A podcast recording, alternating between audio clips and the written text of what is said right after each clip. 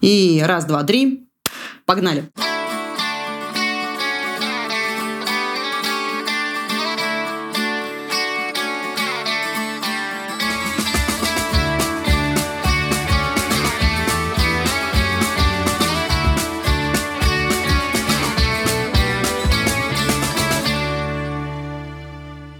Здорово, жабы! Сегодня тема нашего выпуска – дружба и депрессия.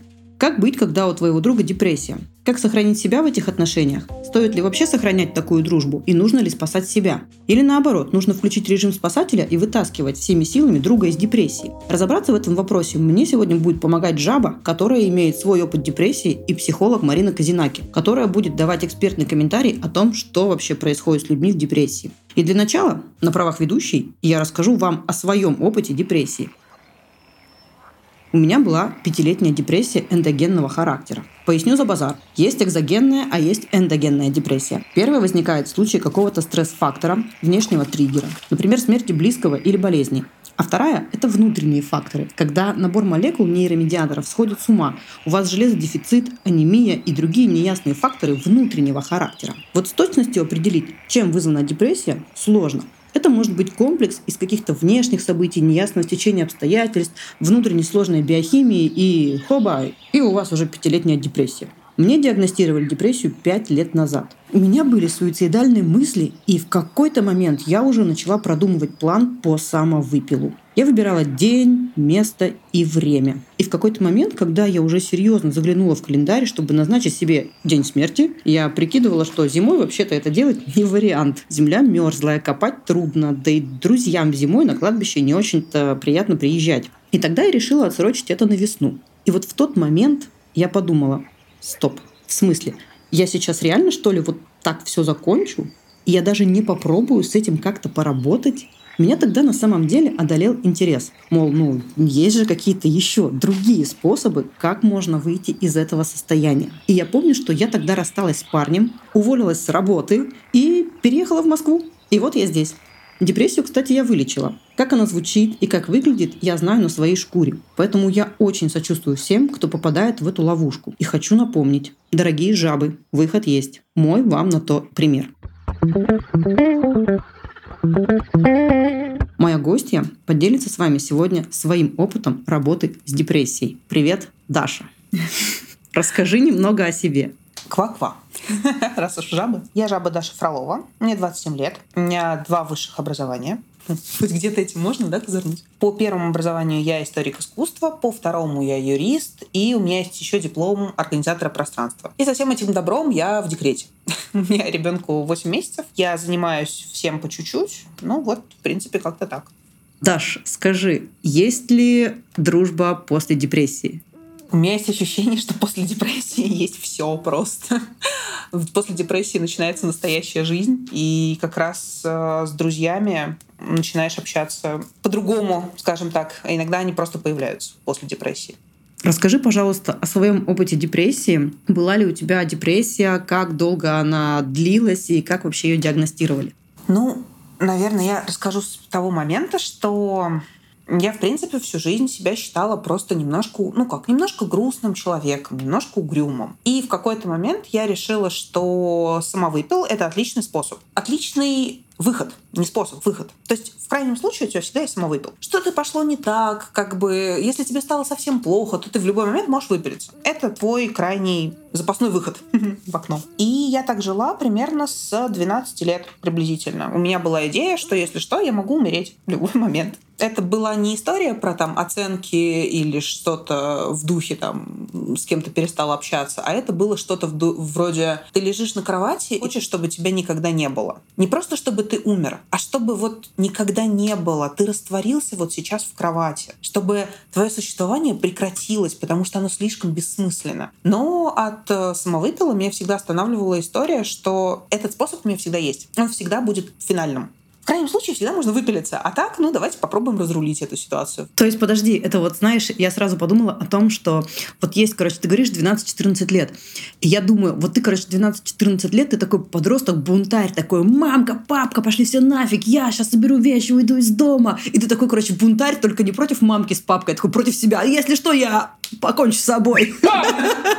Ну, я не была бунтарем, скажем так. Э, есть, есть картинка из «Адвоката дьявола», мемчик в интернете. Он выглядит как «Мои родители знали, что я буду слишком хорош, поэтому дали мне максимум просто комплексов и детских проблем, детских травм, чтобы я не был так прекрасен». Примерно вот так это можно все описать. Нельзя сказать, что это была вот такая чисто подростковая история. Это, правда, была тематика усталости какой-то от жизни, и это все ухудшалось. Ну, то есть с течением времени у меня были какие-то чуть более светлые периоды, чуть менее светлые периоды, но вот это вот чувство, ты прям костями чувствуешь, что ты должен умереть. Ну вот я, я серьезно, ты, ты, ты, ты внутри понимаешь, что все, должен, ты должен умереть. Этого, этого не должно быть твоего существования. Но, в принципе, я как-то докатилась до 26, получается, лет с этим, и я считала, что у меня просто ну, такой характер. Я вообще очень удивлялась, когда узнавала, что не все люди хотят умереть. Мы разговаривали, и кто-то такой, типа, ну, жизнь прикольная такая. Ну, ладно, я с тобой разговаривать не буду, поищу каких-нибудь других собеседников. Ну, примерно так это выглядело. Никогда не было сил, никогда не было энергии, никогда не было планов.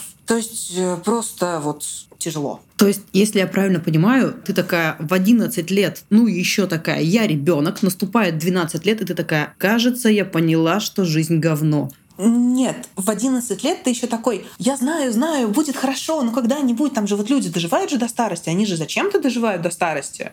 У них же какая-то прикольная жизнь, наверное. А летом в 12-13, ну, это сложно как бы обозначить каким-то временным периодом, будем говорить, там, с 12 до 14. Ты просто понимаешь, что ничего не будет. Хорошо не будет. Никогда. Просто никогда не будет хорошо. Ничего хорошего не будет. Это такие мысли, которые посещают время от времени. И ты понимаешь, что у тебя там все хорошо, ты возвращаешься после, не знаю, какой-нибудь классной встречи, приходишь домой и начинаешь рыдать. Просто в голос, потому что тебе вот плохо. Тебе очень плохо, и ты понимаешь, что вот не должно так быть. Ну, я занималась психологами, в принципе. Они как-то скрашивали мое существование. Депрессию мне поставил, ну, предложила, скажем так, сходить э, к пси- психиатру, там, последние предпоследние девушки. Но как бы все это было худо-бедно норм. То есть получается, что лет с 12 у тебя, ну, 12-14 лет, mm-hmm. ты для себя осознала, что хорошего у меня ничего не будет, и ты решила, что, ну, просто у тебя такой характер, и, в принципе, я просто достаточно мрачный человек, мрачно смотрю на этот мир, ничего не могу с этим поделать, и я всегда буду жить в этой боли, и когда она мне надоест, я всегда могу выйти в окно. И типа пока у меня вот эта боль терпима, я буду ее терпеть. Я просто вот такой грустненький человек человек. Если я правильно тебя поняла, это как-то вот так звучит. Идеальное описание, в принципе, происходящего, да. Вот, отлично. Слушай, и знаешь, что я хочу сказать тебе? Был какой-то момент э, в соцсетях вирусилось э, The Face of My Depressions, когда люди фотографировали свои лица и говорили, вот это лицо, оно у меня в депрессии. Глядя на человека, вот как он выглядит, как он вообще существует, никогда не скажешь вообще, что у него там внутри. И я вот хочу тебя спросить, был ли у тебя такой момент, что ты смотрел на свои фотки и такая, ну, вообще-то я такая как бы нормальная девчонка, но ведь никто не знает, что у меня внутри целое кладбище из моих эмоций. Наверное, да. То есть э, у меня были какие-то внешние проявления, такие как очень мало энергии. И всегда хотелось спать. Вообще я считала, я считала, что сон это лучшее, что случилось с человечеством, потому что сны хотя бы были прикольные. У меня были истории с проблемами с едой. И я как раз тогда вот в самые пики, э, пиковые моменты своей депрессии я там очень-очень круглый и счастливый человек на фотографиях, скажем так. То есть заподозрить, что у меня депрессия, мне кажется, мало кто мог. Я проходила при этом тесты. Шкала Бека. Шкала Бека, да. Я не помню, какой там максимальный результат, но у меня стабильно было от 30 до 40. Это, дамы и господа, дохуя. Вот.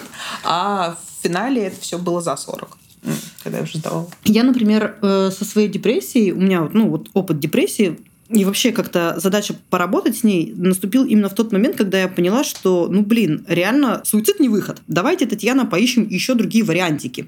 И один из вариантиков был, это типа там, что там, психотерапия? Ну, херня, конечно, полная, ну давайте попробуем. И я как раз пришла психотерапевту, и он вообще, кажется, никакую шкалу Бека мне не давал, ничего. Он просто на меня посмотрел. Ну, конечно, я была на консультацию у психиатра, потому что сначала мне дали телефон психолога, я позвонила психологу, он такой, ну, что хотели? Я такая, ну, в окно выйти. Он такой, подождите.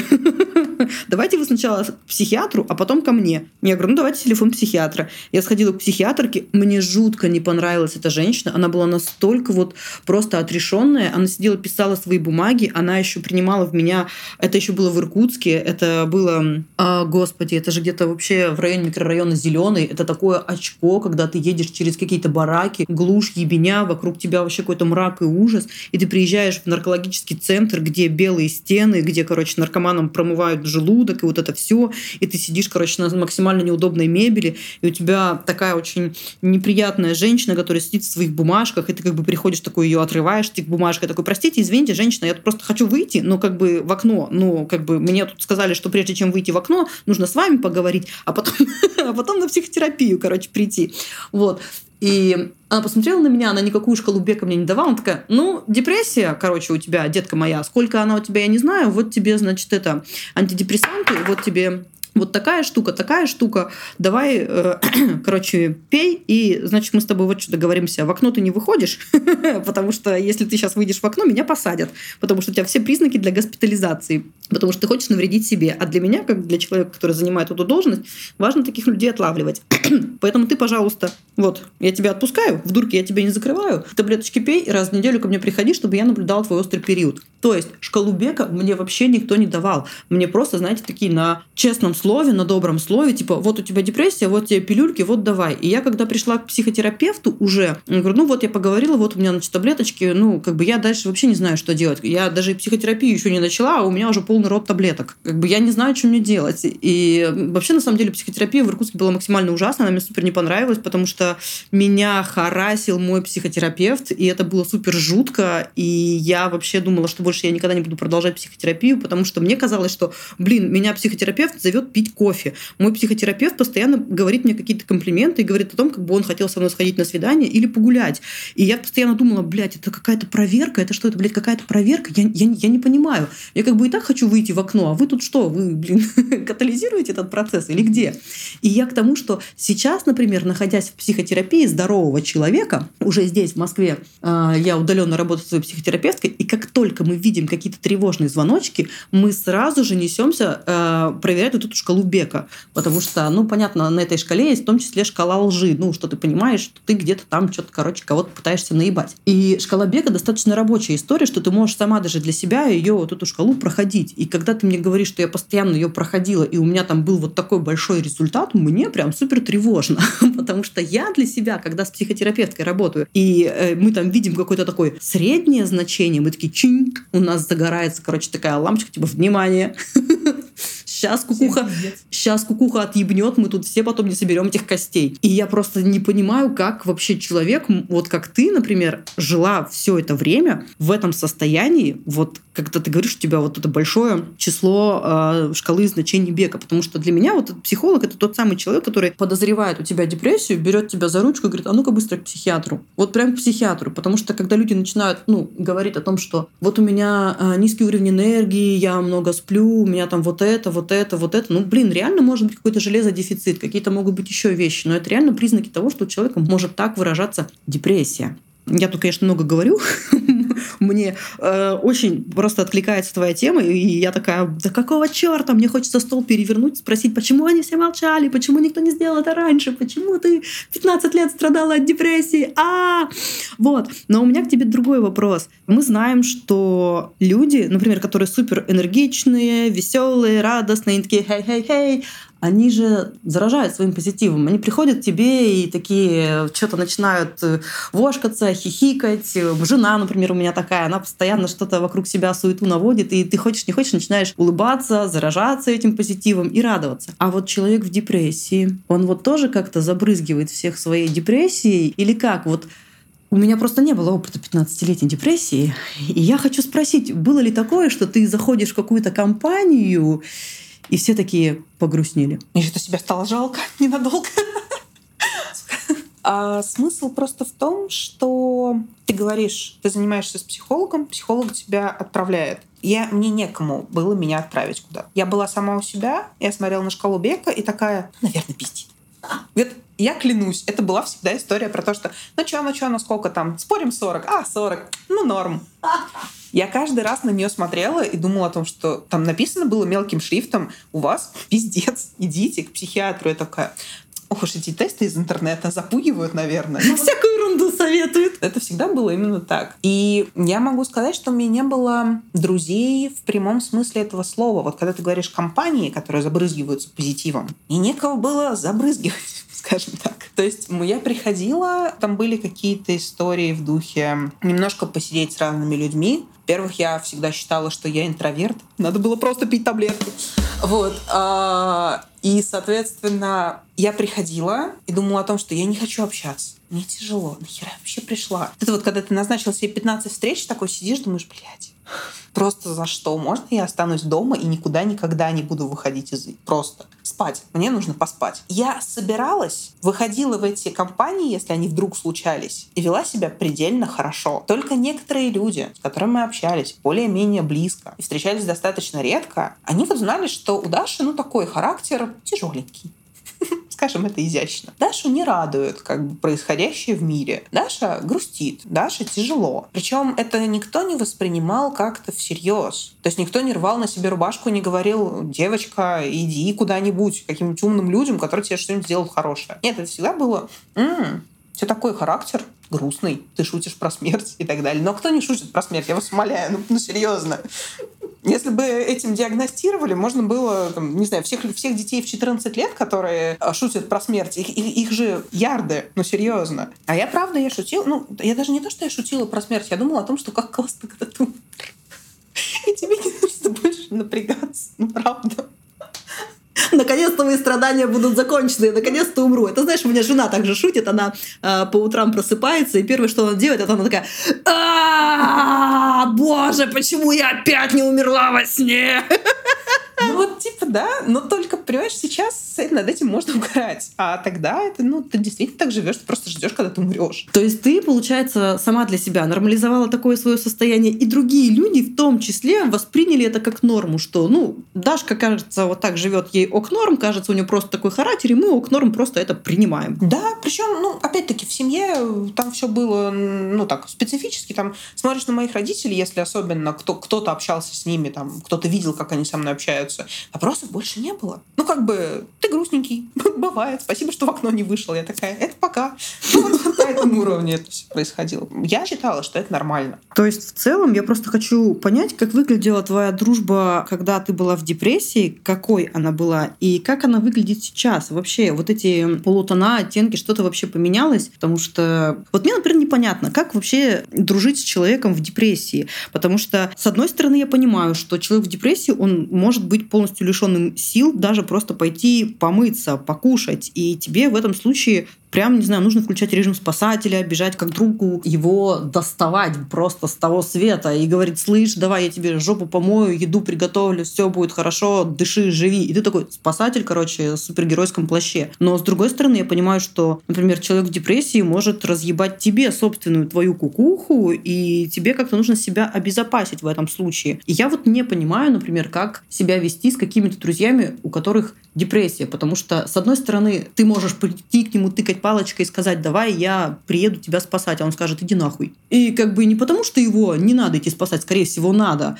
И если ты приедешь, он, скорее всего, будет рад. А такая помощь без запроса, например, у тебя какая-то была, например, в период твоей депрессии, и я хочу сформулировать вопрос примерно так. Дружба в депрессии и дружба сейчас. В каком случае для тебя была нормальная, здоровая дружба в депрессии и нормальная, здоровая дружба сейчас? Друг тебя должен был спасать депрессии или не должен был спасать депрессии? И как он вообще должен был с тобой взаимодействовать? И как это выглядит сейчас? Такой большой, сложный вопрос. Я думаю, что я могу тебе, во-первых, ответить на контрасте. Истории депрессивные, опять-таки, у нас подвергаются таким легким флером того, что я половину не помню. Это правда так психика же это все отвергает. И она такая, не-не-не, нахер, нахер, мне это все не надо. Поэтому депрессия и дружба для меня выглядели следующим образом. У меня не было близких друзей, потому что мне казалось, что если я кого-то слишком сильно с кем-то подружусь, они как-то узнают, что я совсем грустная, и это все будет бессмысленно. Там была такая логика, что нельзя слишком близко подпускать людей, потому что они сейчас выяснят, какая я херовая на самом деле, и все, и, и, и не будет больше ничего. За счет этого, кстати, у меня сейчас большие проблемы с социализацией, потому что они все эти навыки закладываются плюс-минус в подростковом возрасте. Я смотрю на то, как общаются другие люди, и копирую, и запоминаю их поведение, потому что иногда я не догоняю. Мне можно написать там что-то, или мне лучше посидеть, подождать. Я на полном серьезе, я, я сижу и смотрю, как люди общаются для того, чтобы это потом скопировать и где-то применить. Не диалог, не Ctrl-C, Ctrl-V, а под примерно манер. Ага, то есть ты такая окружила себя людьми, которые между собой дружат, и такая, я буду подглядывать за ними, как вообще-то ну, нормально дружить. Да. То есть в прошлой жизни у тебя не было даже возможности подпустить к себе кого-то, и ты скорее сама отталкивала от себя людей. Да, у меня был очень неприятный такой эпизод. Э, у меня знакомая, мы с ней начали общаться с моих 16 лет был первый курс первого института, мы только начали как бы, общаться, это было очень прикольно. В институте у меня там начали появляться первые проблески каких-то вот таких знакомых. И мы с ней достаточно много проводили времени, но я с ней не очень была откровенна. То есть это был формат, сначала она разговаривает со мной, потом я разговариваю с ней. И у нас это как бы дружба продлилась вот до сих пор. И когда я ей рассказала про свой опыт, что, у меня, что мне диагностировали депрессию, что я принимаю вкусные таблетки, что я как бы лечусь уже там 3-4 месяца, и поэтому, поэтому я себя сейчас веду вот так, а не так. Она сказала, что «А ты уверена, что у тебя депрессия?» Я всегда сказала, что у тебя такой характер. И как бы анализируя наше общение, я понимаю, что оно было очень во многом, оно было недружеским оно было больше про то, что человеку не с кем было общаться. И меня взяли как бы в качестве человека, на которого нормально выливать какую-то информацию. И я делала то же самое. У нас не было дружбы, мы не очень много, мы не очень сильно подходили друг к другу, как бы. У вас, получается, не было близости какой-то? Да. Не было коннекта? Ну, да. Мы просто, мы встречались раз в месяц, э, потому что больше у меня не было энергии ни на что, а общались на уровне, у меня за месяц произошло это, это, это, это, этот гондон, тот хороший человек, а вот сюда сходила, вот так было прикольно. Все. А, и то есть эта дружба до сих пор длится именно в таком формате? Она уже не длится, потому что я проанализировала много наших последних встреч и поняла, что меня, меня обижают. А у меня сейчас история про то, что я сейчас рассматриваю свой ресурс на общение как батарейку. И, соответственно, мне зачем тратить часть моей батарейки на человека, который меня обижает, который не в коннекте со мной, если я могу прийти к жабам, условно, и потратить свой ресурс вот на это. Потому что жабы клевые, а тут какая-то хуйня. Ну, по-моему, выбор очевиден. То есть это получается такая механическая э, дружба, которая стала уже рудиментарной. Ну, как мне кажется, просто люди приходят в какие-то новые квазигруппы. Ну, типа, в школе у тебя одна квазигруппа, потом на работе у тебя другая квазигруппа, в институте третья. И в институте такие, типа, ну, тебе же нужно завести университетских друзей. Тебе тут нужно с кем-то подружиться. И ты такая, вот ты, кажется, свободен. Пока у тебя нету друга, давай им буду я. И мы такие чисто механически дружим без какой-либо привязки о том, что мы действительно искренне не хотим дружить, нам мы друг другу интересны, а мы друг другу не интересны, и все, что мы делаем на протяжении всех остальных отношений, это просто причиняем друг другу боль и страдания. Ну, это уж, наверное, вот это хорошее описание последних лет пяти нашего общения. А до этого это было не совсем так. Мне казалось, что у человека во взрослом возрасте должны быть друзья. Я не знаю, как их заводить. Мне не интересно общаться с людьми. Алло, я умираю просто послезавтра. Зачем мне вообще какие-то люди непонятные? Но с кем-то общаться надо, как-то как бы контактировать надо, поэтому нужно выбрать каких-то людей. И мы выбрали друг друга, по-моему, по принципу «почему бы и нет?» И мы друг другу подходим подходили с точки зрения такого легкого распиздяйства в учебе. Мы примерно одинаково к ней относились. И, соответственно, мы друг другу помогали, у нас какие-то были общие интересы по учебе, ну и прочее. То есть вот последние лет пять эта история про то, что мы не совпадаем, мы не понимаем, зачем мы друг с другом общаемся, в чем прикол и так далее. Ну вот дружба ради дружбы, потому что искать новых людей слишком сложно. Значит, нужно опять-таки, это энергия, это силы, их тратят зачем-то. Ну, ну, слушай, да, это вот как раз то, что я люблю называть рудиментарный друг. Ты остался в моем настоящем из прошлого, просто потому что, ну, я в настоящем понятия не имею, где еще искать друзей, поэтому, ну, давай ты вот таким лейтмотивом будешь где-то рядом вокруг меня в информационном поле. Зачем? Я хер знает. Да, да, да, да, да, да, именно так это и выглядело. Знаешь, что я хочу у тебя еще спросить? Ты недавно родила твоему ребенку 8 месяцев. 8 месяцев. Как время летит? И ты сказала недавно такую удивительную длинную фразу, не в этом выпуске, но в нашем с тобой разговоре перед записью о том, что ребенок лишил тебя возможности выйти в окно. Вот расскажи, что поменялось в твоей жизни с появлением ребенка. А, ну, скажем так. Во-первых, до 26 лет я вот дожила вот в этом вот контексте. То есть Мою депрессию никто не диагностировал. У меня тоже был опыт неприятного общения с женщиной в странном учреждении, которая отрывали от бумажек, которая сказала, что, ну, депрессия она не видит. То есть норм. Опять-таки, может быть, я была недостаточно откровенна, потому что у меня нет социальных навыков. Мне... У меня их мало, точнее. Вот. Но мне депрессию не ставили. Как-то я дожила. Э, у меня появился муж. У нас с ним хорошие отношения. Через какое-то время я смогла забеременеть. Это тоже был такой процесс достаточно долгий, но все получилось. А мы очень ждали ребенка. Это просто важно отметить. Мы очень его хотели, мы очень его ждали. У нас была и есть история про то, что мы, мы... нам он нравится. Прикольный чего? Прикольная девочка. Но беременность — это такой процесс. Это очень тяжело. Особенно последний триместр я ходила к тебе на массаж просто, чтобы у меня не болело тело. Вот до сих пор это идиотизм. Ты ходишь на массаж не чтобы тебе было приятненько, а чтобы тебе было не так больно жить каждый день. Ну, то есть я-то воспринимала эти ощущения нормально, потому что мне казалось, что жизнь не так полна страданий, тут их стало чуть побольше. Господи, я вас таки умоляю. Ничего, ничего плохого в этом я не видела. Родился ребенок, это была операция, то есть это было кесарево, после него тоже было специфическое восстановление. Я приехала домой, и я помню, что я писала подруге, по-моему, спустя месяц или что-то такого в таком духе, что на этой неделе было два или три дня, когда я не рыдала. То есть все остальные дни я плакала.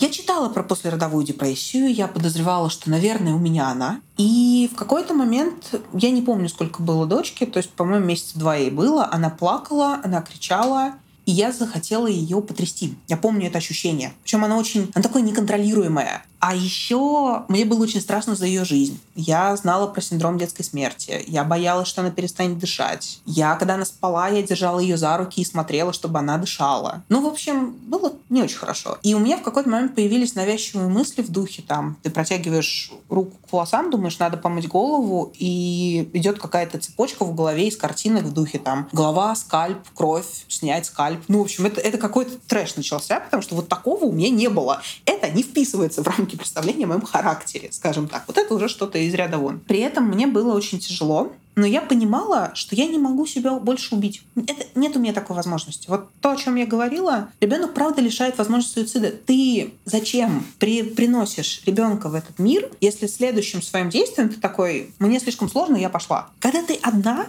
ты можешь распоряжаться своей жизнью как угодно. Ну, одна с партнером, да какая разница, взрослый человек проживет. Но ребенок от тебя полностью зависит. А еще его детская психика ты родилась, и после этого твоя мама вышла в окно, потому что ей было тяжело. Ну, прикольно. Прям вот старт best of the best. Ну, короче, я в этом честно призналась мужу, что я не могу выйти в окно. И мне это не нравится. Но серьезно, как бы какого черта? Это нервный смех, это мы смеемся, потому что так проще проживать какие-то вот эти страшные моменты. Мне на самом деле очень тревожно, когда Даша рассказывает про то, как она переживала раньше из-за того, что вот черт, я не могу теперь выйти в окно. Этот, кажется, ребенок без меня не справится. А, блин, а так хотелось всегда выйти в окно. И мы такие хи-хи-хи, ха-ха-ха. Опишите свою жизнь в трех мемах. Вот, мемы, да, про смерть. Да, я рассказала об этом мужу. И я при этом, я продолжала фантазировать про смерть. Я продолжала фантазировать, я продолжала думать о том, что вот нужно рассчитать правильно время теперь, что когда муж вернется с работы, он возвращается там примерно в разное время, плюс-минус 5 минут, 5 минут на зазор. Нужно дождаться такого момента, когда можно будет успеть выйти в окно, но при этом ребенок будет в безопасности, потому что муж придет и сразу его заберет. Мне казалось, что план конгениальный. А, боже. Кто бы говорил, мерзлая земля в начале выпуска. Ну, серьезно. Ну да, ты права. Я причем помню эту историю про мерзлую землю, и мне казалось, господи, какой ужас. И вот мы здесь. Рассчитываем время, когда придет муж с работы. Я мужу про это сказала. Муж сказал, что да come on, если ты выходишь в окно, то ты э, не думаешь о тех, кто остался. Ну, он, к сожалению, не воспринял мою такую речь серьезно, потому что, опять-таки, никакой депрессии у меня нет, у меня просто такой грустный характер, про смерть я шучу перманентно, но это, может быть, он воспринял это как, как одну из этих шуток. Не знаю. И я почувствовала порыв выйти в окно такое ощущение очень неприятное, когда прям внутренности переворачиваются, и ты садишься на кровати, реально вот собираешься выйти. Я такая, ну нет, Вот это уже совсем как-то странно. У меня недавно подруга посетила психиатра. Он ей поставил послеродовую депрессию. Она родила на два месяца раньше меня. И она мне просто вот дала тот же самый номер своего специалиста, потому что искать кого-то еще это было выше моих сил. Я записалась, пришла, начала вот с этой вот истории, что как бы хотелось бы выйти в окно, но этот дурацкий ребенок мешает моим планам. И ушла я уже с рецептом на сертралин. Вот. Серлив, сертралин, не помню, как это называется. Залофт. То есть, если я правильно понимаю, ты начала лечить депрессию только сколько времени назад? Август 20 второго года. Это получается... Получается, э, подожди, отпусти меня, что-то математика. Полгода. Полгода, да, я полгода лечу депрессию.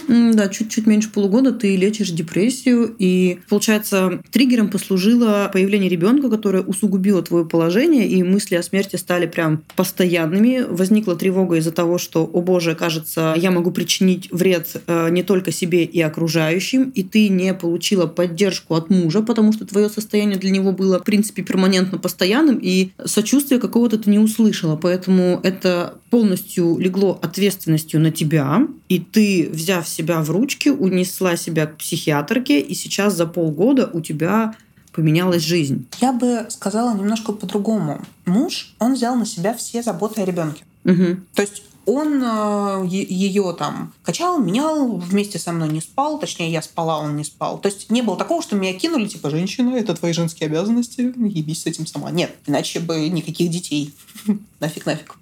Но он не воспринимает историю про психические расстройства к сожалению. Он вообще считает, что психологи — это единороги. Их не существует.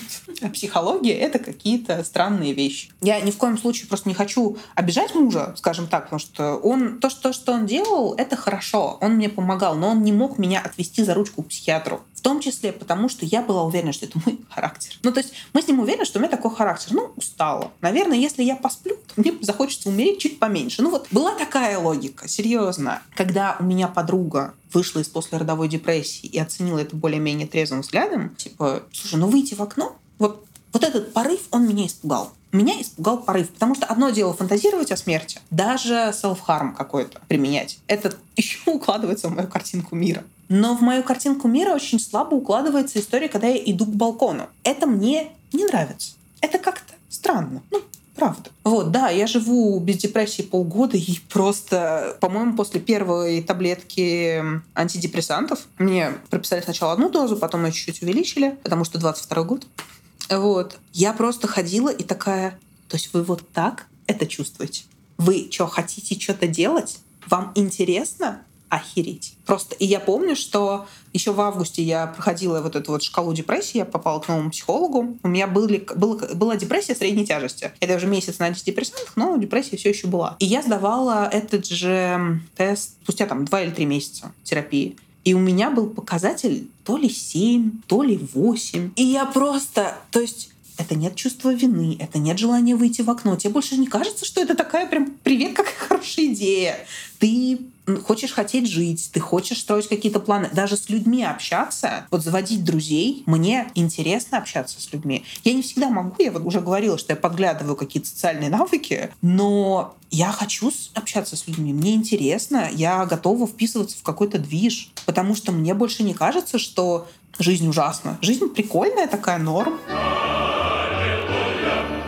Слушай, интересно. И в рамках нашего подкаста, когда мы больше говорим о дружбе и о том, как вообще твое состояние влияет на дружбу, если я правильно поняла, получается вот такая затяжная депрессия, она вообще, в принципе, отнимает у тебя возможность социальных скиллов, каких-то возможностей общаться с людьми, заводить с ними дружбу, интересоваться, как дела, ходить вместе на концерты, какие-то вот такие совместные тусовочки и близость. То есть она в целом у тебя отсутствовала как навык.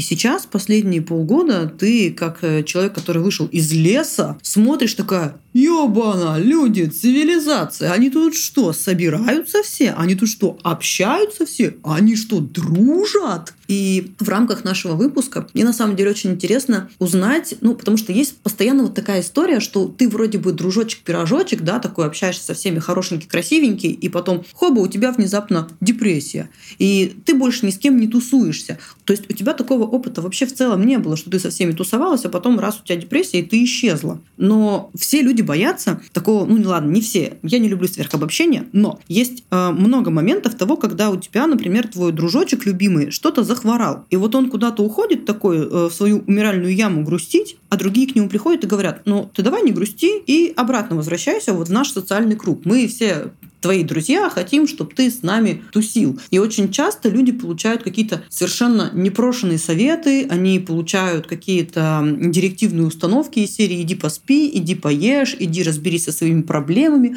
а потом приходи». Я вот хочу понять, были ли у тебя похожие случаи, когда тебе люди говорили «грустишь? Ну не грусти». Или какие-то там советы, или какие-то претензии от людей, которые вот в твоем депрессивном прошлом, а как мы понимаем, оно у тебя закончилось где-то, наверное, полгода назад, то есть сравнительно недавно.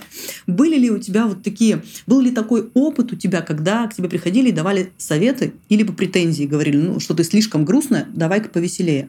У меня был опыт с советами. То есть вот этот вот формат «А чего ты общаешься только раз в месяц?» Вообще-то нормальные люди, мистические и мифические, должны общаться как минимум типа раз в неделю. И вообще-то мы должны тут постоянно переписываться и так далее. Я, у меня до сих пор есть несколько переписок, где мне слишком тяжело было отвечать. То есть мне что-то пишут, я смотрю на это сообщение и думаю о том, что мне нужно найти где-то силы на ответ, а я не могу их найти. Я не могу ответить человеку. Я не... Ну как, дело не в том, что даже, что я не хочу. Мне интересно заводить контакт, но я не вывожу продолжение. Очень часто было так, что я вот говорила уже, что я приходила на какие-то тусовки, кем-то организованные, дни рождения, например, и я натягивала на себя такую ну, избитое слово маска, но, допустим, такого активного чувака, с которым можно там общаться, дружить, все нормально. Я могла в это, войти в эту роль на часик, на два а потом уходить домой в свою умиральную яму. И когда мне люди писали с этих тусовок, типа, о, классно пообщались, а давай там потом еще встретимся. Я смотрела на это и думала, никогда.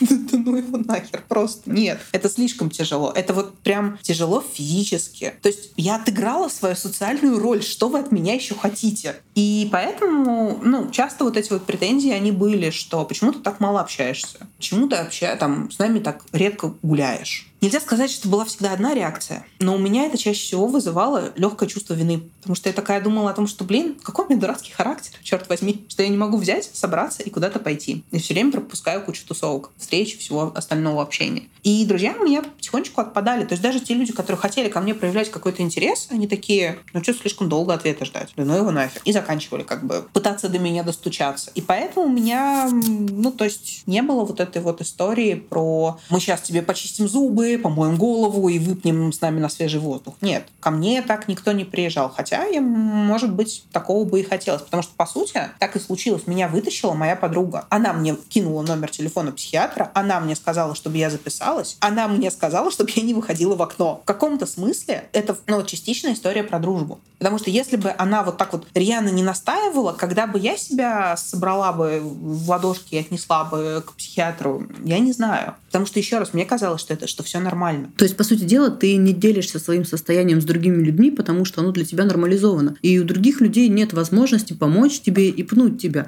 Только в том случае, когда у тебя обострилась депрессия за счет внешнего триггера, это рождение ребенка, и тогда, да, действительно, человек, который хоть и друг, но ты не можешь с ним поддерживать социальные какие-то связи, все равно проявляет какое-то сочувствие и участие, говорит, я за тебя волнуюсь, пожалуйста, вот тебе телефон психиатра, блин, иди и разберись с этим. Мне помогло, возможно, тебе тоже поможет. Слушай, а был ли какой-то такой самый дурацкий совет от друзей из прошлого? Такой, который ты такая, идите к черту, я себе его посоветуйте.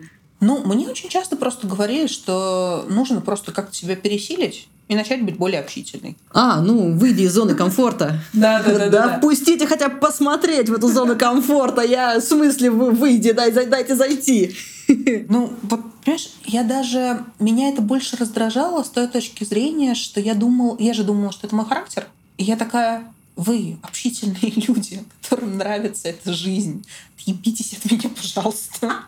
Можно я просто... Ну, то есть можно мой характер будет такой. Не надо меня трогать. Сколько ты людей потеряла из-за депрессии? Можешь их посчитать или просто, ну, хотя бы такие значимые люди, с которыми бы ты сама бы, возможно, хотела дружить, но тебе не хватило на это ресурса? Я могу сказать, что они измеряются десятками людей на самом деле. Потому что было много людей, например, в той же самой группе института. Я меня два высших образования, я уже говорила. Соответственно, что в одной, что в другой группе были люди, которые мне интересны. Но иногда я не вывозила с ними общение. Это было слишком сложно, слишком тяжело. Я не знала, как подойти. Или даже если ко мне проявляли интерес, опять-таки, мне пишут сообщения, а я на него не отвечаю.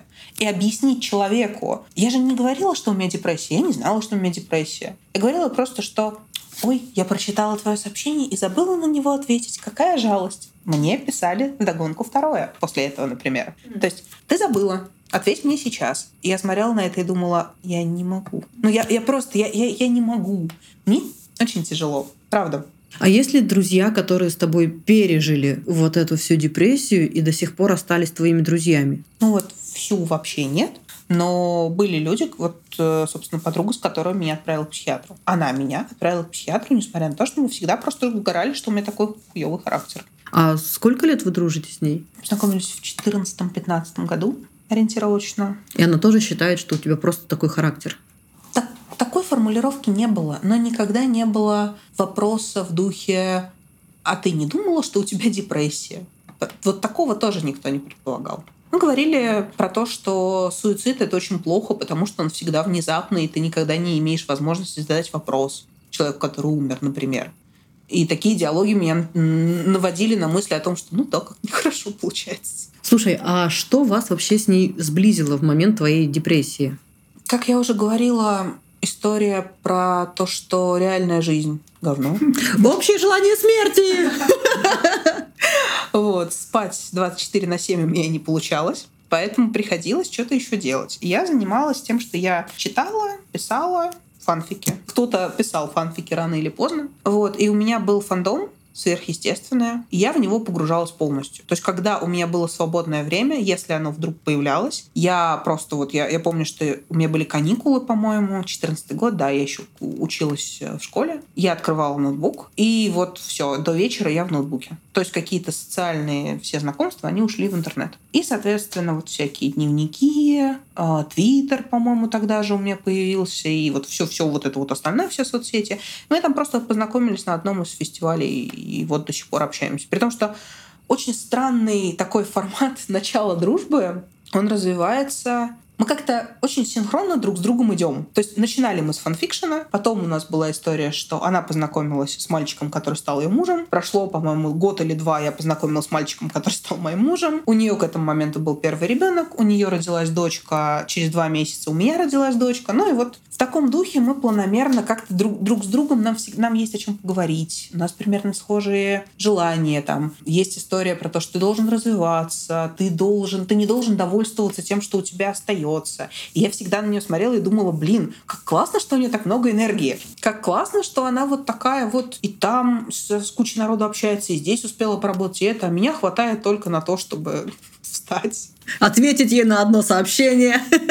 Она очень смеялась первое время, потому что я ей отвечала огромными сообщениями. И она мне писала одно, а я писала огромное сообщение, и потом его еще проверяла, и дня два я ей его отправляла. И вот она очень-очень долго она смеялась, она считала, что это ну, такая забавная особенность, скажем так. А ты просто копила ресурс, чтобы это все ей рассказать. Да, мне было вот тяжело собраться с мыслями. Я пыталась, чтобы это было более-менее связано, чтобы со мной хотели продолжать общаться. Это тоже для меня было очень важно. Я, может быть, мне кажется, что это был еще один человек, которого я боялась потерять, как десятки других. Что вот сейчас у нас есть возможность реально заобщаться с человеком. Я могу ее потерять, а могу и как- как-то вот это продолжить. И у меня получилось. То есть, э, по большей части, этот друг, который у тебя сохранился благодаря тому, что она и для тебя была очень цена, и ты для нее была очень цена. И вы такие, несмотря на твои бубоськи, приложили все возможные усилия, чтобы эта дружба прожила вот этот странный, страшный, непонятный период. Даш, знаешь, э, ладно с ними там, с друзьями, ты их, понятно, там положила просто пачками, типа нет друга, да и пошел нахуй, новых заведу, не заведу, да и похуй, умру одна в одиночестве, ребенка себе рожу, поняли, вот.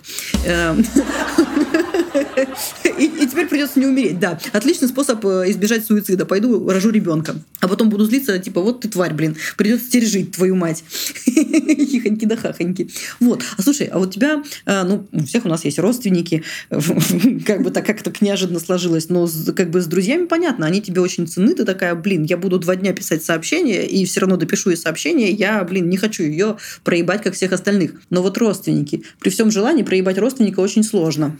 Как-то поменялись твои отношения за последние полгода, когда ты стала вылазить из своей депрессии с ними? Когда ты узнала, что вообще-то у меня депрессия, вообще-то у меня не характер такой, а ёб твою мать, вообще-то это как бы диагностировали только спустя почти 15 лет. Мне гораздо легче. Я бы даже сказала, что мне гораздо легче, потому что произошло, ну, то есть цепочка событий, она была следующей. Мне диагностировали депрессию, выписали вкусные таблетки, и половина моих сложно сочиненных мыслей, она заткнулась. Мне стало легче уже от, от, от того, что я принимала антидепрессанты принимаю. И буду принимать прекрасные таблетки. Потому что работать с психо... Одно дело работать с психологом из чувства «мы все умрем послезавтра», ну давайте что-нибудь пообщаемся, господи, я не знаю, по приколу. А другое дело ощущать, что ты нормальный, с тобой все хорошо. Тебе просто нужно пару шестеренок подкрутить, и все будет норм. И с родственниками, соответственно, мне стало общаться гораздо легче, в том числе потому, что я часть истории отпустила, они перестали мне казаться такими камнями преткновения, скажем так. Я, к счастью, с ними не живу. Это тоже очень способствует нашим хорошим отношениям.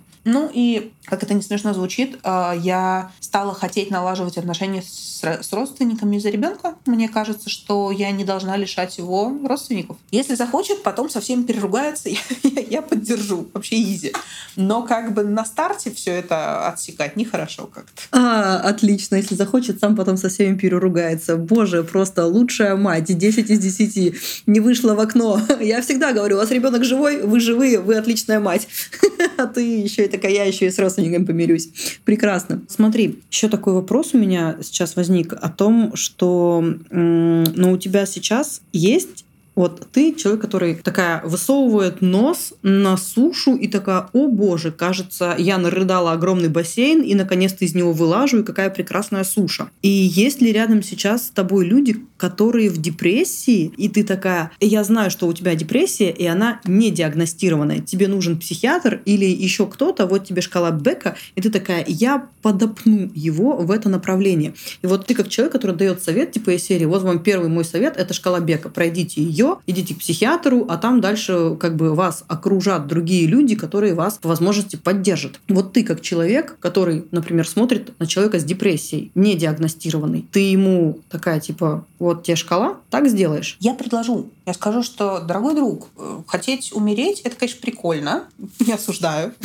Все мы там были. Да-да-да. А, опять-таки, это же всегда достаточно сложная история, потому что вот у тебя жена просыпается с воплями, что почему я не умерла, но она вроде как непонятно, вроде не в депрессии. Я бы могла предложить пройти этот тест и сказать, что у меня есть хоро- контакт хорошего психиатра. У меня есть действительно несколько контактов нескольких хороших психиатров. Вот недавно я смогла таки э, убедить своих родственников, двух человек, записаться к психиатрам. Одна теперь с диагнозом, второй с депрессией, тоже диагностированный. Прекрасные люди, да? Вот. Я бы предложила пройти шкалу Бека. Я бы сказала, что скажи мне потом свой результат. Если что, я тебе помогу. Просто если человек не хочет даже проходить шкалу Бека и говорит, да ладно, у меня просто такой характер, ему нельзя помочь. Ты не можешь за, не за него пройти эту шкалу. А как тогда быть другом такому человеку? Ну, вы же для того, чтобы быть другом, вы сконнектились. Ага. Как бы у вас, например, какие-то общие интересы, вам, ага. вам хорошо вместе. Но если ты видишь, что человек постоянно рассказывает про то, как ужасна эта жизнь, мне кажется, что невозможно дружить. Невозможно дружить с людьми депрессии, которые не хотят вылезать из депрессии. Это да. вот неприятно, но это факт. И тогда в этом случае ты становишься тем человеком, который от тебя сбегал, когда ты сама была в депрессии. Ты такая, опа, чел, я была в этом лагере, ну, как бы дорогу знаю, пошла я нахуй, вернусь с магнитиком. Да, я, скажем так, я не могу их осуждать. Мне тогда было очень обидно, понятное дело, что они уходили, но при этом я понимала, что, условно говоря, сама не проявилась. Но сейчас это же история про то, что депрессия так или иначе, она немножечко, но заражает. Если ты постоянно общаешься с человеком, который рассказывает, что смерть — это вообще огнище просто. Жизнь бессмысленна. Ты пошел на работу, да зачем ты ходил на работу? Лег бы и умер. Come on это тяжело. Дружба — это все таки когда и ты вкладываешь, и вы, вы друг в друга вкладываете, вы друг с другом общаетесь, вам друг с другом классно проводить время. Если ты бегаешь с человеком, за человеком, с тазиком, и пытаешься ему что-нибудь предложить, помочь, вытереть зубы, там, помыть его, да-да-да, то все таки все должно быть как-то лимитировано, иначе ты просто себе находишь ребенка, а ты ему становишься мамой. Это не дружба. Ты можешь на какой-то период времени, мне кажется, начать заботиться об этом человеке, но период должен быть лимитирован сфокусированный. Условно, я тебя люблю 6 месяцев, а после этого, если ты ни хрена не сделал, ну, мне очень жаль. Нужно поставить себе какой-то срок, потому что депрессия, она же тоже имеет свойство затягивать. Ты не можешь всех спасти. То есть, по сути дела, каждый сам может для себя определить свой ресурс, сколько он может сейчас вложить в своего друга, который находится в какой-то депрессии. Ты такая, ну, типа, для меня это вот полгода, я полгода могу там побегать с тобой с тазиком, как ты говоришь, помыть тебе жопу, послушать твое нытье, но если ты как бы по-прежнему будешь сидеть и есть говно ложкой, я тут, к сожалению, бессильна. Но на самом деле, мне кажется, это правда. Как э, помочь человеку, который не хочет, чтобы ему помогали. Я тоже вообще обычно нахожусь в полной растерянности, и у меня знаешь, какой вопрос возник? Испытываешь ли ты какие-то тяжелые чувства к тем людям, которых ты потеряла из-за депрессии? Испытываешь ли ты тяжелые чувства, когда думаешь о том, что, возможно, если в будущем ты не справишься с дружбой с человеком в депрессии, ты сама от него откажешься? Я все-таки считаю, что вот эта история про справляться с дружбой, дружба — это то, что должно приносить в большей степени, скажем так, в большей пропорции должен приносить радость и удовольствие. Если ты 24 на 7 слушаешь, как человеку плохо, и человек с этим ничего не делает, миль пардон скажем так. Я просто вот этот вот срок в полгода, он, естественно, выдуманный. А для своей подруги, которая вот, ну, лучшая у меня подруга, с которой мы там с 14 года общаемся, я для нее сделаю больше. Если я случайно познакомлюсь на тусовке с человеком, он мне понравится, мы начнем общаться. И вдруг так окажется, что у него или у нее депрессия, я потрачу на него какое-то время, безусловно. Я, опять-таки, сами были, плавали и можем помочь. Но если человек скажет, что да нет, да не надо, мне никто не поможет, я хочу умереть и, и прочее, прочее, нас не заблокирует Роскомнадзор, нет, за такое количество самовыпила. Вот это слишком тяжело. Ты не можешь помочь всем. Ну вот как у тебя партнер в депрессии, например. Ты с ним находишься 24 на 7. Если он ничего не делает, это тяжело. И ты тебя затягивает в это. Депрессия — это болезнь. Серьезная, тяжелая и так далее. Смертельная. Смертельная.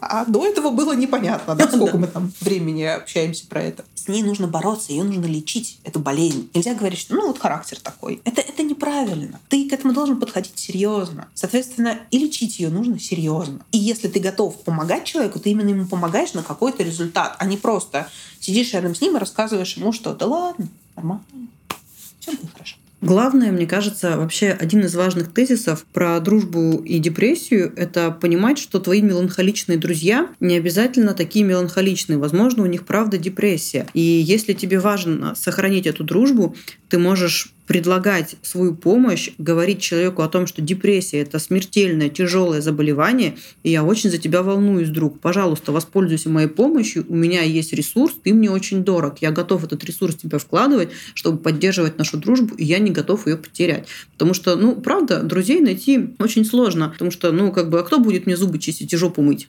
когда я буду рыдать и говорить, что у меня тут все хреново.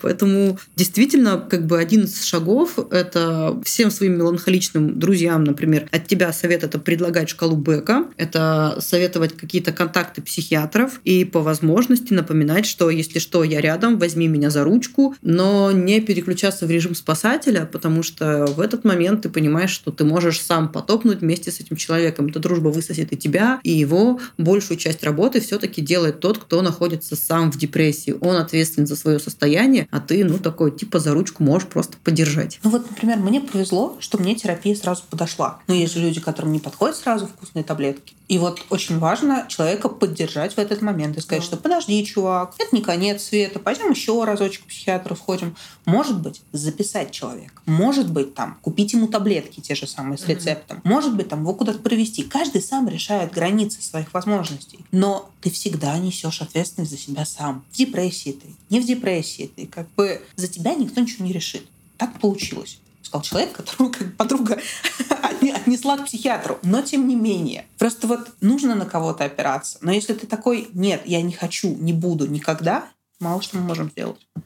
Спасибо за откровение и честность, Жабка Дашка. И от себя могу сказать, что несмотря на твои рассказы о трудностях построения коммуникации с людьми, у тебя отлично получается быть хорошим другом. А для этого выпуска я запросила экспертный комментарий от психолога и гештальтерапевта Марины Казинаки. Она расскажет вам, как может выглядеть депрессия, как ее распознать у себя или у друга, и что делать, если это заболевание начинает ставить дружбу под удар. Привет, Марина. Привет. Сегодня мы говорим про депрессию и дружбу. К счастью, сейчас про депрессию написано уже очень много всего. Это и книги, и статьи, и посты в блогах психологов и врачей. И вообще эти посты можно найти в Инстаграме, в Телеграме, на Ютубе и во всяких других соцсетях. И это очень круто. Но мне кажется, не лишним будет повторить то, что все мы уже давно могли бы запомнить. Депрессия — это заболевание, требующее лечения. Если коротко, то это сбой нейромедиаторов в мозге. Нейромедиаторы — это такие вещества, которые помогают передаче сигнала между клетками мозга, нейронами. Но прикол в том, что мы с вами не можем пойти и сдать там какой-нибудь анализ крови, да, и получить четкий диагноз депрессия. Обычно врачи и психологи ставят этот диагноз по некоторым внешним признакам, которые длятся у человека более двух недель. Вот эти признаки я сейчас перечислю, потому что это очень важно. Первое и такое самое распространенное, то, из-за чего депрессию часто путают просто с апатией, меланхолией, это снижение настроения. Но важно, что снижение настроения действительно длится больше двух недель. Но снижение настроения — это вот не значит, что человек вообще ничего не чувствует, да? На самом деле эмоции есть, и некоторые из них даже очень яркие. Но самыми яркими становятся очень неприятные чувства, такие как уныние, раздражение, тоска, печаль. Человек вообще становится такой легко раздражительный и еще плаксивый. А еще часто сюда подключается навязчивое самобичевание и следующее за ним чувство вины. Мол, что-то расклеилось, ничего же не происходит, давай себя в руки бери и дуй на работу. И да, это не только делают с нами другие люди, которые нам советуют иногда не грустить, но и это делаем мы с собой сами. Проблема в том, что вот это самобичевание и последующее за ним обвинение самих себя запускает такой круг, из которого очень сложно выйти, потому что чем больше мы себя обвиняем и чем больше мы на себя давим, тем сильнее портится наше настроение, тем меньше у нас сил, и мы как бы глубже погружаемся в депрессивное состояние. При этом радость и удовольствие становятся как бы недоступны. Вы наверняка слышали, как иногда люди говорят, ой, я вот головой понимаю, что происходит что-то хорошее, что это там классная встреча, что это суперское рабочее предложение, но порадоваться никак не могу. Вот это вот оно.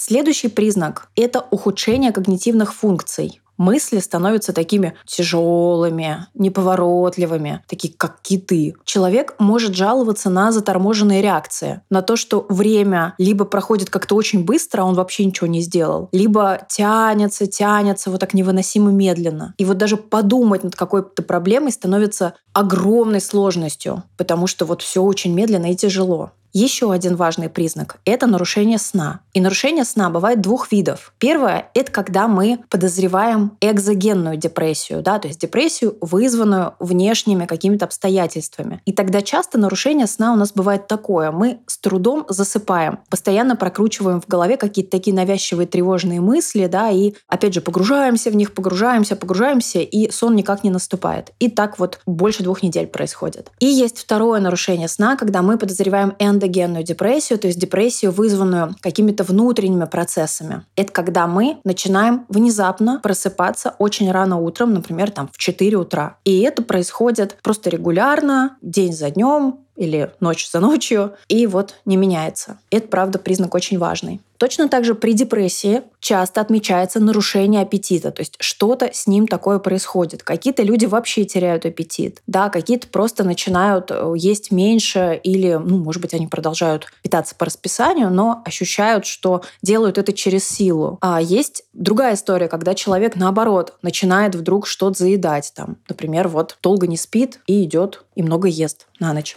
И самое главное, что это что-то такое необычное, чего раньше с ним не было. Ну и еще, конечно же, это изменение либидо, чаще всего падение или вообще исчезновение. Да? Ну, тоже какое-то изменение. Вот за этим мы с вами должны следить. Ну и вроде бы так казалось, да, все понятно, все просто. Но теперь самое интересное.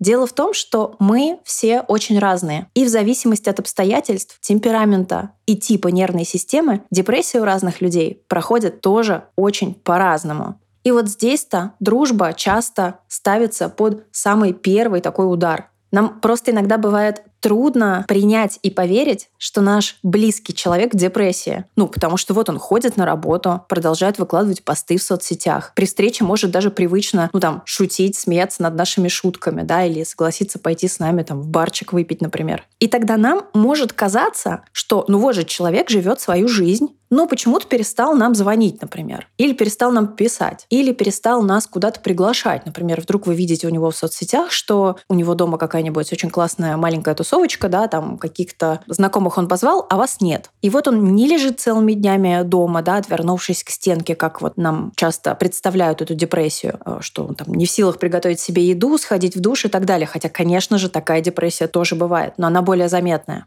И вот его говорящая голова в сторис появляется, да, два раза в неделю или два раза в день. Фотки с мероприятий он выкладывает. И на вашу претензию, если вы вдруг ее выскажете, да, что это ты меня не зовешь, он может честно сказать, что у него депрессия. Но только что нам с этим делать? Потому что вот этот образ депрессии как бы разбивается о реальность. Поэтому здесь нам важно чуть-чуть разобраться, как люди ведут себя в депрессии. На самом деле, правда, некоторые теряют силы и мотивацию и желание действовать очень быстро. И они превращаются в тех людей, которым, правда, очень тяжело проснуться утром, тяжело поднять себя с кровати, тяжело выйти из дома. И постепенно, если вы дружите с таким человеком, вы можете заметить, что он как-то все меньше появляется на общих каких-то мероприятиях, вообще все меньше проявляется, он там молчит в чатике, он не реагирует на какие-то ваши эмоциональные сообщения, да, или реагирует очень так отстраненно и холодно. У него становится немного такой замедленный темп голоса, чуть другой тембр, может быть, этого голоса, да, какая-то иная речь. А есть люди с другим типом нервной системы или с другими обстоятельствами, которые их как бы держат в некоторых рамках. И тогда этот человек, он, правда, привычно ходит на работу, он делает какие-то дела, он там, я не знаю, детей в школу водит, ну,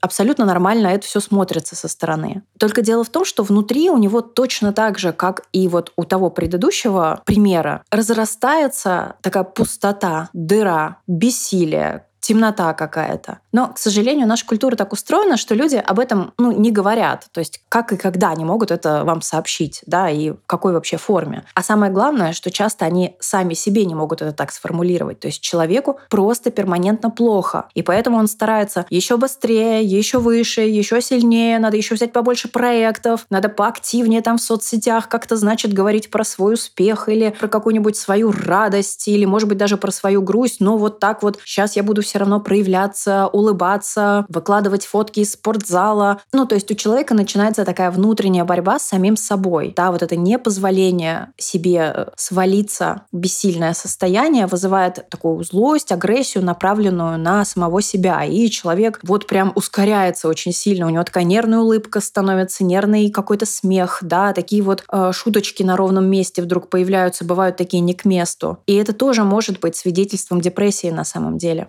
И тогда вообще как, как нам с этим разобраться, да? как, как дружить? Есть здесь и другая проблема. И вот дружба и здесь испытывает еще один такой важный удар. Вообще-то роли в дружбе не определены. Да, если мы так более-менее что-то понимаем про романтических партнеров, да, ну там такие ожидания часто совпадают у двух людей или трех или четырех. Кто за кем должен ухаживать, да, кто должен, а, значит, поддерживать, э, кто должен расспрашивать, кто должен как там отвечать. А вот в дружбе вообще ничего не понятно, потому что есть какие-то близкие друзья, лучшие друзья, есть такие друзья, с которыми мы там год не виделись, да, потом встретились и, как ни в чем не бывало, продолжили беседу, и так раз в год. Как быть с депрессией? Как человеку о ней сказать? Как другому человеку о ней спросить? Поэтому, если говорить про какие-то советы, то, конечно же, я могу только оттолкнуться от одной ситуации, когда и о своем заболевании, и о своих беспокойствах говорится прямо через рот. Например, ваш друг сообщает вам, что у него депрессия. И вы понимаете, что этот человек вам важен, нужен, да, вы хотите ему как-то помочь, вы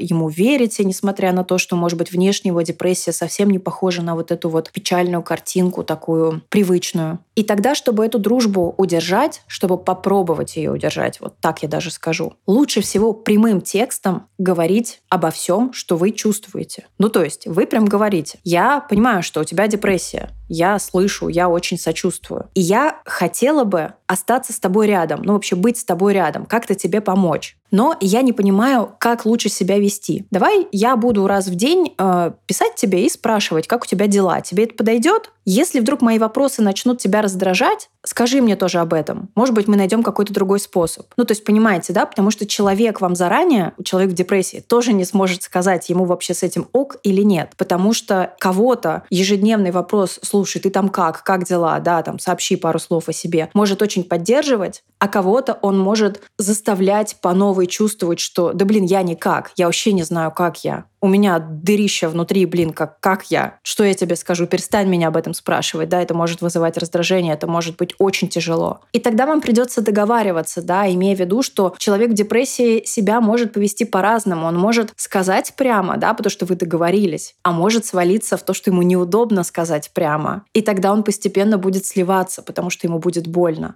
Вариантов, как вы можете помочь, много.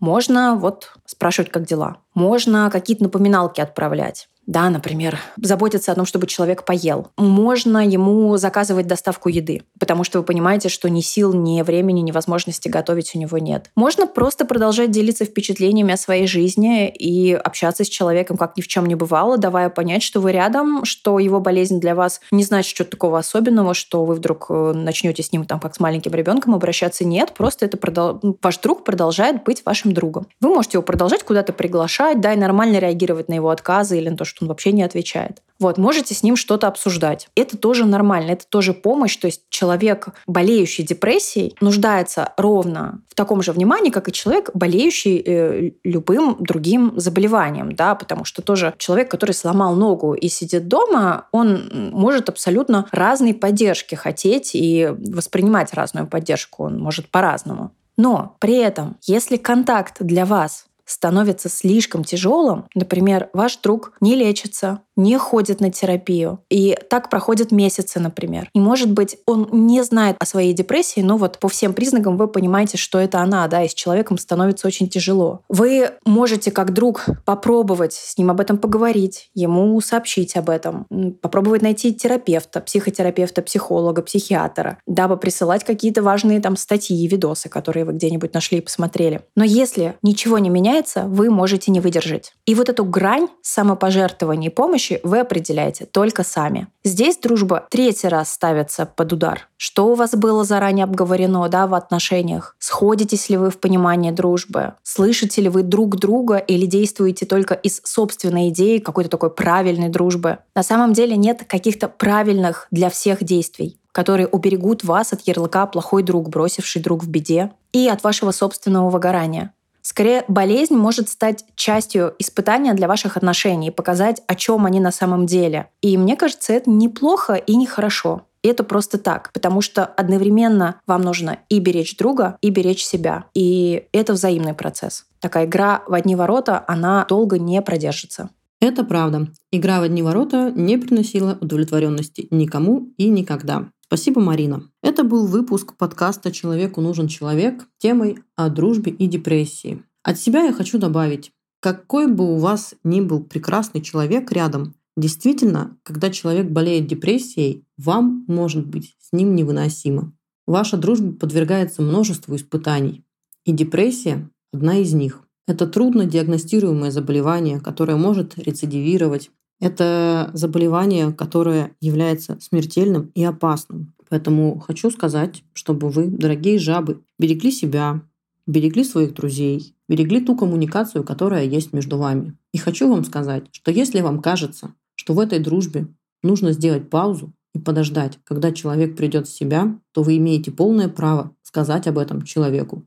И как бы банально это ни звучало, но кислородную маску следует надевать в первую очередь сначала на себя. И самое трудное и тяжелое, что вы можете испытывать в этот момент, это ощущение собственной беспомощности от того, что вы не можете помочь другому человеку. Вы не можете излечить человека от депрессии. Все, что вы можете, это оставаться для него хорошим другом и оставаться собой. А с вами сегодня была я, Татьяна Август. И я хочу вам напомнить, что у нашего подкаста есть телеграм-канал, который так и называется «Человеку нужен человек» где вы можете в комментариях писать свои истории о том, как повлияла депрессия на вашу дружбу. И случилась ли у вас дружба после депрессии или дружба во время депрессии. Ваши истории очень важны, они помогают другим людям увидеть эту проблему с разных сторон. Подписывайтесь на наш канал, слушайте наш подкаст. Всем ква!